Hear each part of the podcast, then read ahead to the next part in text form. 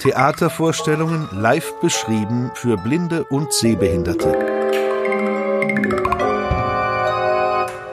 Berliner Spielplan Audiodeskription.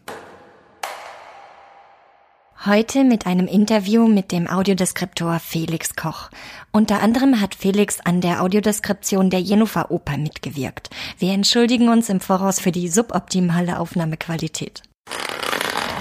Ja, mit Audiodeskription, das hat eigentlich so angefangen, dass wir vor anderthalb Jahren uns ein Festival ausgedacht haben, der Klang der Dinge, für experimentelle Musik und Theater an der Schaubude Berlin.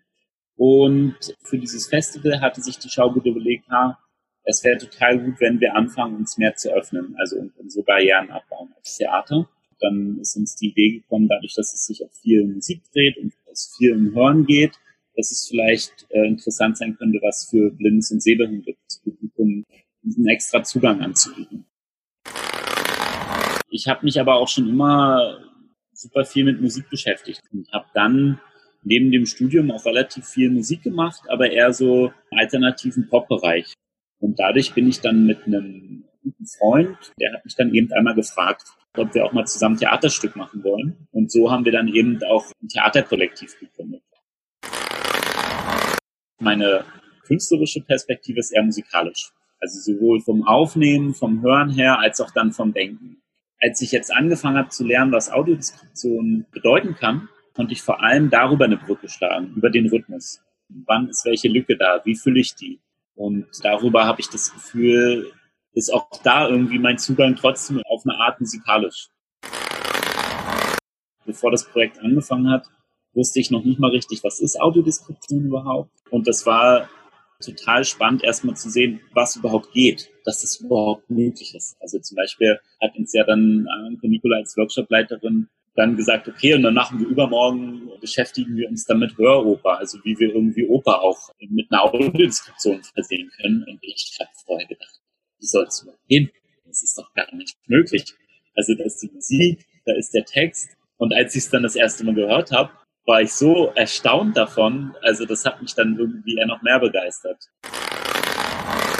Um meine Sätze kürzer zu machen, habe ich eben sehr nüchtern formuliert zum Teil. Ähm, dadurch werden zwar die Sätze kürzer, das heißt, wir hören dann mehr Musik, aber wo bleiben die Emotionen? Das ist immer total schwierig zu entscheiden, auch wo gehst du rein, wo gehst du nicht rein irgendwie. Besonders bei Jennifer fand ich eben diese ganzen unglaublich schöne Melodien und Melodiebögen von den Streichern, vom Orchester und manchmal hatte ich so das Gefühl, gerade weil ich eben auch gesagt habe, dass ich sehr musikalisch denke, ach, das lassen wir jetzt einfach mal so ein bisschen stehen. Und natürlich passiert auf der Bühne auch so viel. Und es ist dann, ja, am Ende ist es irgendwie so ein Kompromiss. Generell auf jeden Fall bin ich für den Live-Moment. Auch als Musiker.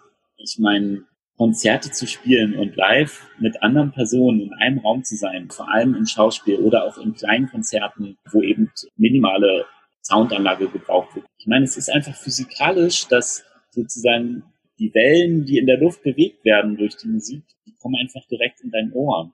Und ich glaube, das ist ein Erfahrungsprozess, auch gemeinsam sich in einem Raum zu befinden, gemeinsam was zu erleben. Solche Streaming-Angebote können nur ein Ersatz sein.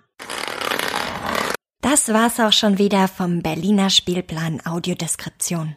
Wir sehen uns demnächst wieder in eurem Theater. Bis dahin, bleibt gesund.